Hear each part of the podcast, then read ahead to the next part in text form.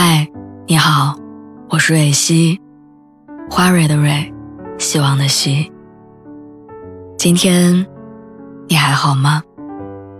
你可以在微信公众号和微博中搜索“蕊希”，每天晚上我都会用一段声音陪你入睡。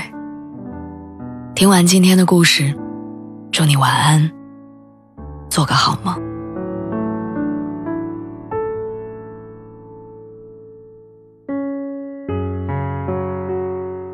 在你最难过的时候，你会给谁发消息？我呢，谁都不发，我就自己一个人消化。或许这就是成年人生活的常态吧。虽然微信列表里躺着上千的好友，但难过到极致的时候，你却不会联系任何人，因为你知道这个世界上从来没有真正的感同身受，那些不被理解的情绪，你只能独自一个人承受着。前段时间，朋友父亲得病住院，他辞职回家照顾了一个多月，最后还是没能留住。而这件事儿直到他父亲去世一周之后，他才告诉我和其他朋友。我当时就问他：“为什么你现在才说？”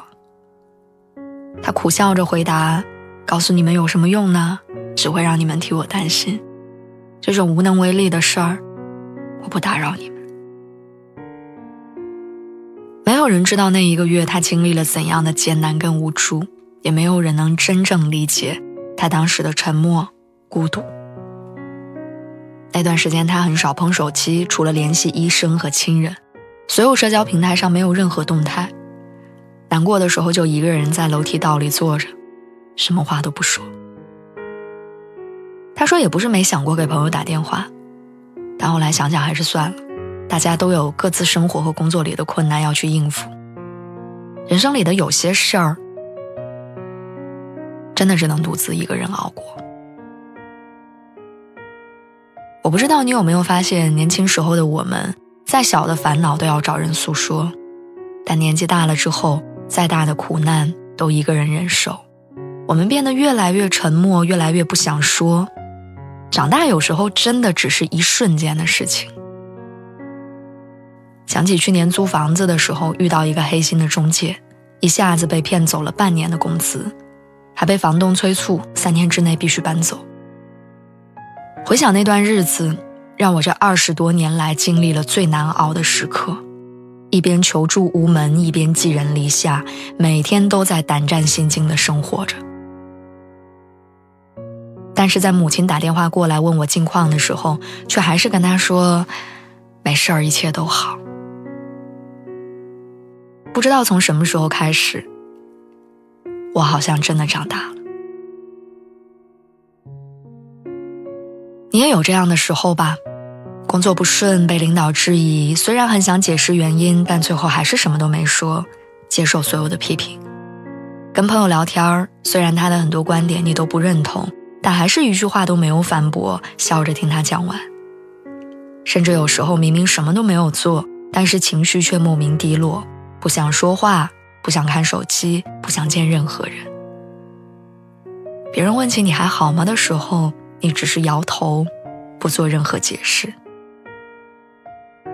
开心的事情懒得分享，悲伤的事儿不愿声张，一切都独自发生，独自消化。别人都说你变成熟了，但只有你自己知道，那些无人问津的晚上，你也曾经默默流泪。是无人能懂，也无人关心，所以你慢慢学会了在沉默当中把自己的软肋打造成铠甲。黄小波在《沉默的大多数》当中写过：“古往今来最大的一个弱势群体，就是沉默的大多数。这些人保持沉默的原因多种多样，有些人没有能力或者没有机会说话，有些人。”有隐情不便说话，还有一些会因为种种原因，对于话语的世界有某种厌恶之情。不论什么原因，似乎到了一个阶段，我们总要学会沉默。